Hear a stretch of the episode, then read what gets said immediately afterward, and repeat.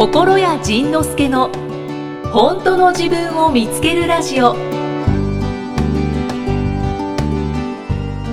はい。皆さんこんにちは。心谷仁之助です。本当の自分を見つけるラジオ。いつもは、えー、イキさんと一緒に放送してたんですがその放送収録の時はいつも東京のビートレーに合わせて東京に行った時にそのビートルの前の日とか後の日とかっていうところで、え、時間を作って、えー、イキさんとスタッフが集まって、えー、いつも収録をしてたんですがなんとこのコロナ君のおかげで東京4月は東京の出張自体がもう何もなくなってしまったんですよね。で、えー、出張がなくなったのでその収録のためだけに東京行くのかというのもいまいちだなと思って、えー、今回今回はですね12345日分を収録1人でしてくださいと言われておほほほほやりますけど。まああのそもそもポッドキャストをやるやり始めた時はそのキクタスの早川さんとスタバで2人でなんかこのえポッドキャストスタバトークみたいな感じでやろうかっていう話からスタートしたんですけどでまああの実際スタバとか見に下見に行ったらまあまあガヤガヤだし音楽は流れてるわ。そのとてもじゃないけど収録できるような感じじゃなかったんでああじゃあもう仕方ないねどっかの、えー、静かなカフェで撮ろうかということでホテルのラウンジでね最初は撮り始めたんですけどでその時にえー、まあ、スタバトークを諦めて普通にそのアナウンサーの方を連れてきていただいてそこでそのナビゲートをしてもらいながら、えー、収録をしていこうということを言ってたんですがですが連れてきていただいたアナウンサーの生きみえさん。これがえー、思いのほか面白くてですね。で思いのほか面白いからその最初はトークテーマを決めて、ね、その早川さんが決めてくれたトークテーマを持ってそれについてお話をするということをやってたんですがそのイキさんを目の前にするとですね僕はこういろんなこのえまあ大体1ヶ月に1回しか会わないんですよね。そしたらその1ヶ月の間のこの変化というか1ヶ月の間に起きたことそれから思ったことで感じたことこういう面白いことが頭の中にいっぱい溜まってるわけですよね。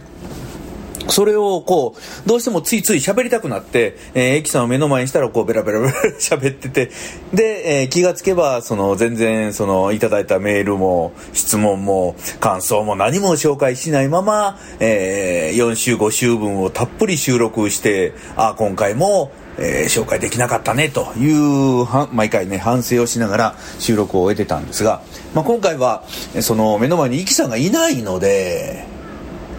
ね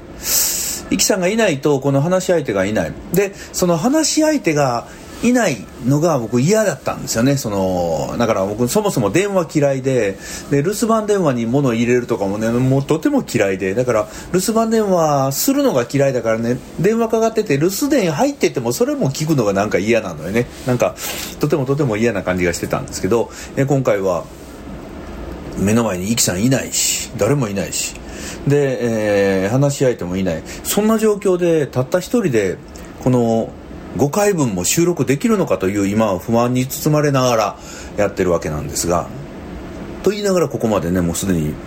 えー、4分近くベラベラベラベラ喋ってるわけでどうやら僕は口から生まれてきたみたいで、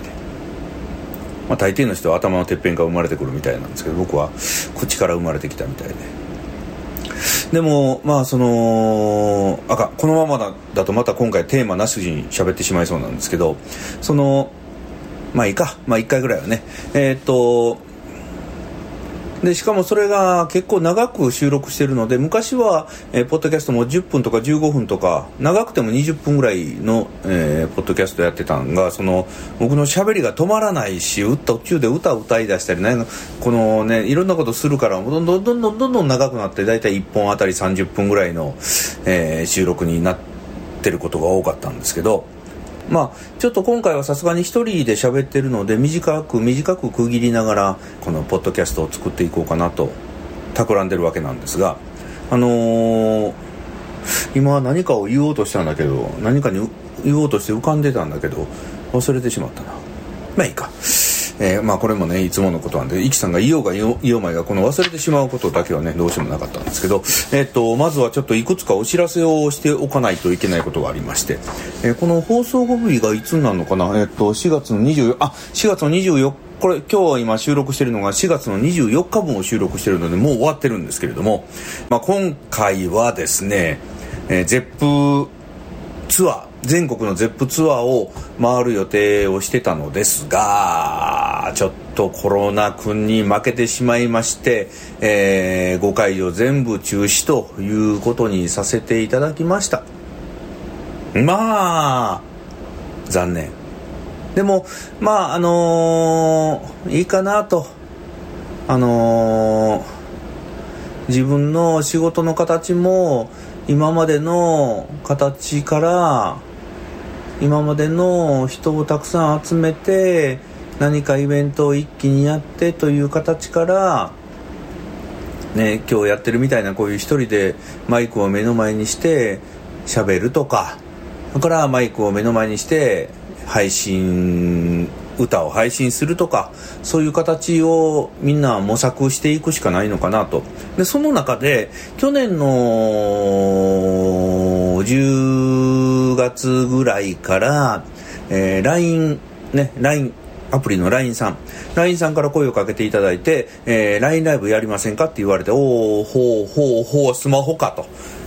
じゃあやろうかということでそこから、えー、1日1歌ということを配信毎日配信し始めたんですよね。そしたらあのー、もうこの収録時点で140 5日目ぐらいまでもう来ました気がつけばねもうそんなに来てしまいましたあのー、最初はそんなにちゃんとできるかなと思ってたんですけどやっぱりその毎日ちゃんとやらなければいけないと思ってやってるときっと心ポキッとすぐ折れてたんですけど、まあ、あの休む時には休もうと思いながらゆっくりゆっくりやってたら、えー、1日1歌ぐらいもうへでもなくなってもうもう歯を磨くように。はいあ今日も歯磨こう。あ今日も1歌歌おうという感じで、えー、進んできました。そしたら最近ですねその1日1歌やっぱりねその続けるっていうのはいろんな意味で筋肉がついてくるんだろうね。あの1日今までは1歌歌ってたのが今はもうね1日3歌4歌ぐらい毎日毎日毎日ミニライブをやってる感じですよね。だからやっぱり毎日歌い続けるとその自分の指も変わってきたしそのきっとね自分の歌い方も変わってきただろうしいろんな意識が変わってきたなという気がします。ね、だからみんな今自分の歌を生配信するっていうのをやりちょうどね YouTube とかいろんなライブを使ってやり始めてるんですけどまあそういう意味で言うたら割と早めに始めててよかったなと思いますだから必要なものっていうのは自分が動き出さなくても周りから声がかかるんだなと。でもその前回りから声がかかった時にそこで本気で乗っかるか乗っからないか。それがまず最初だと思います。そして乗っかった時にそれを続けていくのかいかないのか。そういうところもねあのー、あれかなと。あれってなんだ？あれかなと思います。でその ZEP ツアーがなくなってしまいましたけれども、えー、ZEP ツアーをなくしてさあどうしようかなと。とはどうしようかな。で、その後に、えー、7月からも、その全国の公演ライブツアー、公演とライブのツアーを一応計画してたんですがそれも、えー、会場さん側からのちょっとちょっとですね今はこういう状況でしてですね、え、ちょっとねちょっとあれなんですよ。というのがちょこちょこちょこちょこ入ってきましてですね、えー、そんなもねいくつか歯抜けになってきました。だからもう強制的に今は人の前に出るのをやめようねっていう時代がまあ、インターネットが流行った時点でそのインターネットが流行ったりそれから YouTube とかこの、え、いろんなライブ配信ものが流行ってきた時点でそのテレビというものに制限されない個人の放送局。個人が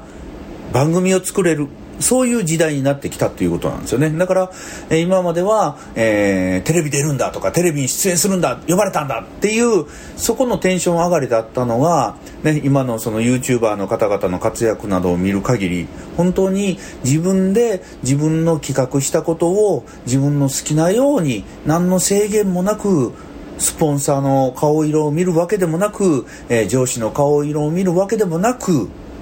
視聴率を気にするわけでもなく配信していくことが世界に向けてしかもそう世界に向けて放送していくことができるというものすごい時代になったんだなと思って。だから、えー、いわゆる昔のような、えー、大きな広告を売って、えー、大きな大きく人を動かしてというそのマスマーケティングと言われる大きな大きな企業のくくりの動きから個別のそれぞれの人たちの個の時代にこう変わってきたんだろうな。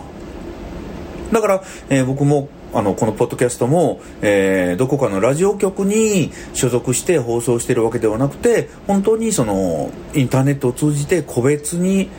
まあね iTunes さんの力を借りてるっていうのは借りてるんですけれどもそれでもその誰かのスポンサーの力を借りてやってるわけではない。そんな時代が来たんだな。だからその今までもそのライブをやるときはその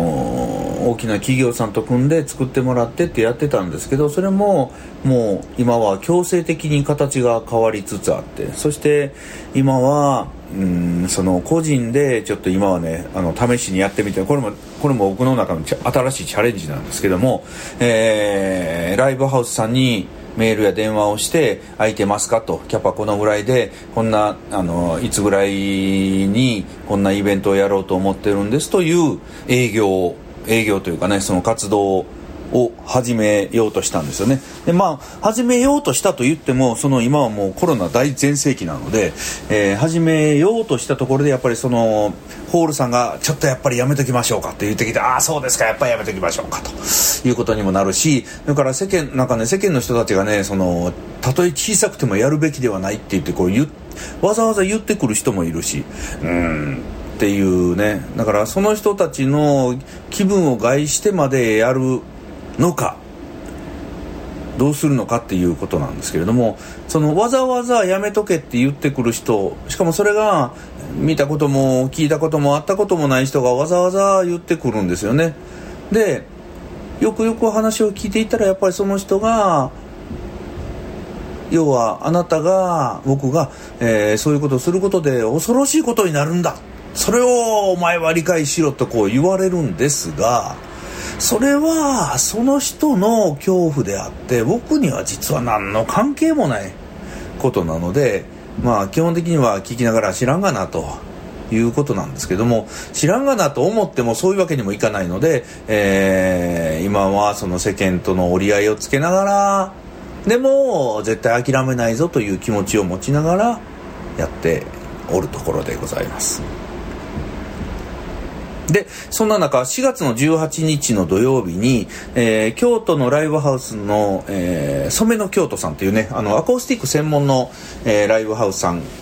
と知り合ったので、えー、そこの方が、えー、うちはそのライブ配信のお手伝いもしてるよということなんでおおそれはいいじゃないかと。いうことで、えー、ゼップライブが、えー、中止になったのでゼップライブ残念ライブ配信をしようと思ってたんですよ。そのライブハウスステージを借りてねマイクやとかその音響機器を借りてやろうと思っててそして配信まで全部任せてしまおうと。電波任せではない。そのちゃんとねあの LINE に接続しての、えー、配信をしてもらおうと思ってたんですよ。で、まあ、あの無人でやるっていうのも良かったんですけどちょっとあの会場に1人1テーブルというそのとても贅沢な空間で12名だけ募集して、えー、やる予定をしてたんですが、えー、この収録の前日にその染の京都さんから電話がありましてですね、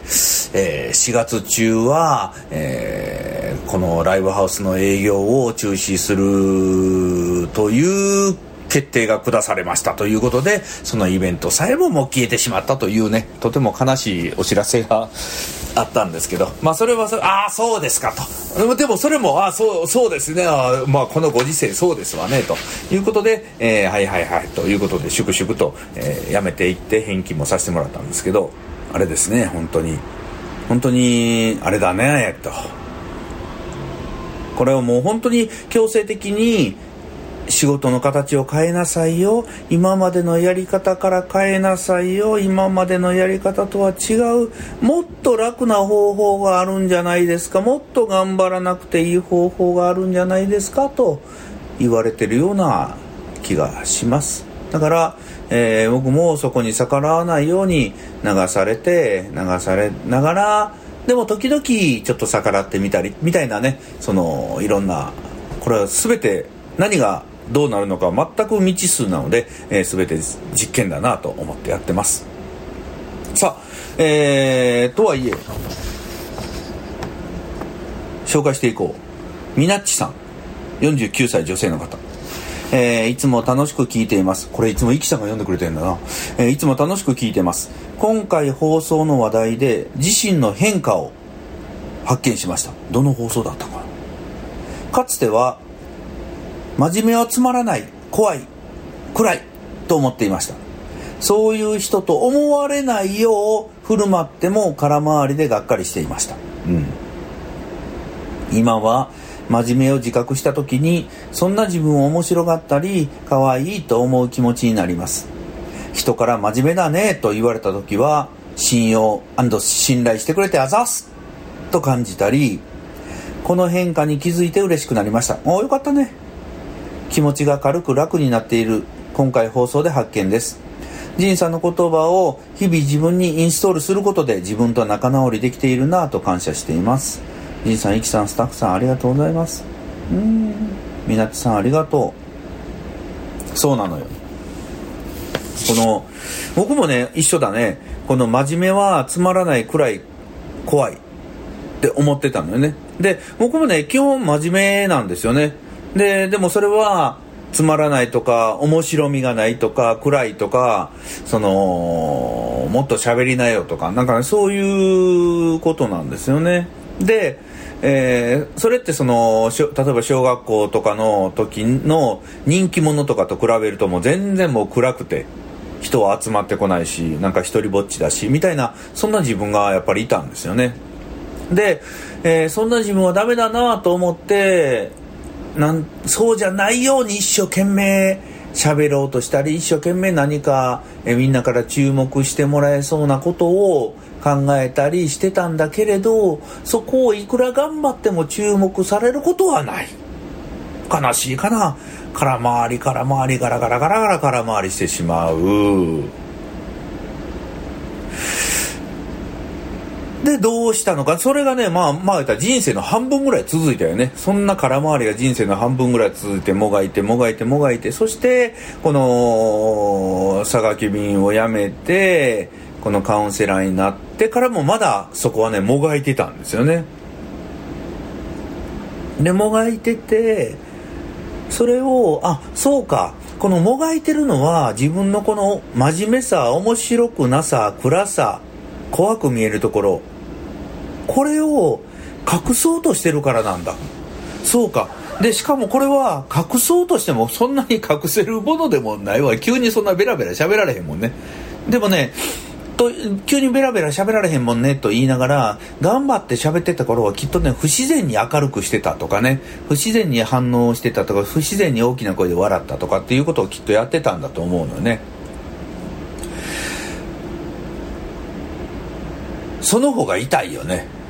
だからあなんかねその方が痛いなということに気がついて僕はもうそのあんまり喋るのをやめたんですよね。あんまり喋るのをやめたと言いながらこのポッドキャストでベラベラ喋ってるのは一体何の？どういうことなんだと？言われたらもう返すこともございませんが。ございませんがそれでもねあのー、面白く喋ろうとか、えー、楽しいことを言おうとかというのをやめたらこうなってしまった。んですよ。こんな私に誰がしたっていう感じですよね。だから、えー、自分がダメだなこんなところはバレたらダメだな克服しないと直さないとダメだなっていうところをはそういうところはもう治りまへんわ。これねそのもうね僕らのもうもう髪の毛の生え方として生え方と一緒でも変わりまへんわ。だから変わらないものを変えようとするからずっと苦しくて変わらないものをそうじゃないものにしようとしたからずっと苦しかったんだなと僕は今更ながらに気づいたんですよね。で、もう暗くていいわ、もう真面目で、真面目でいいわってね、このみなちさんみたいに開き直ることができてから、僕はこんなにベラベラベラベラ喋るようになってしまったということでございます。お騒がせいたしました。ということで、えー、今回の放送、今日は4月の24日でした。えー、もう、もう、もう早いね。もう4月も終わりですよね。ということで、えー、今回の放送は終わります。それでは、またさようなら僕が歌を歌うわけは僕が歌を歌いたいから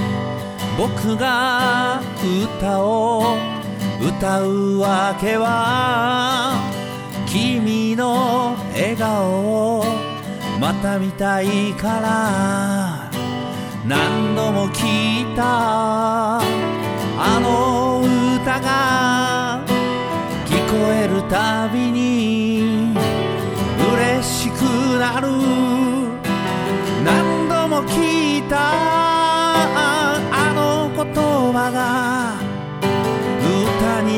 だけでまた聞きたく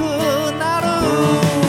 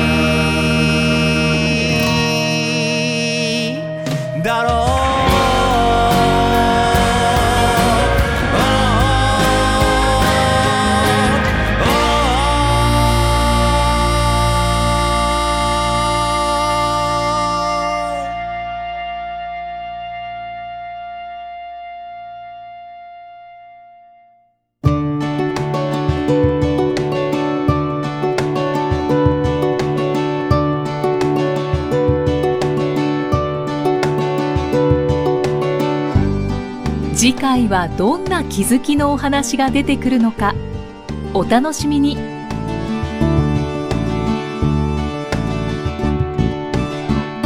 この番組は提供心谷仁之助プロデュースキクタス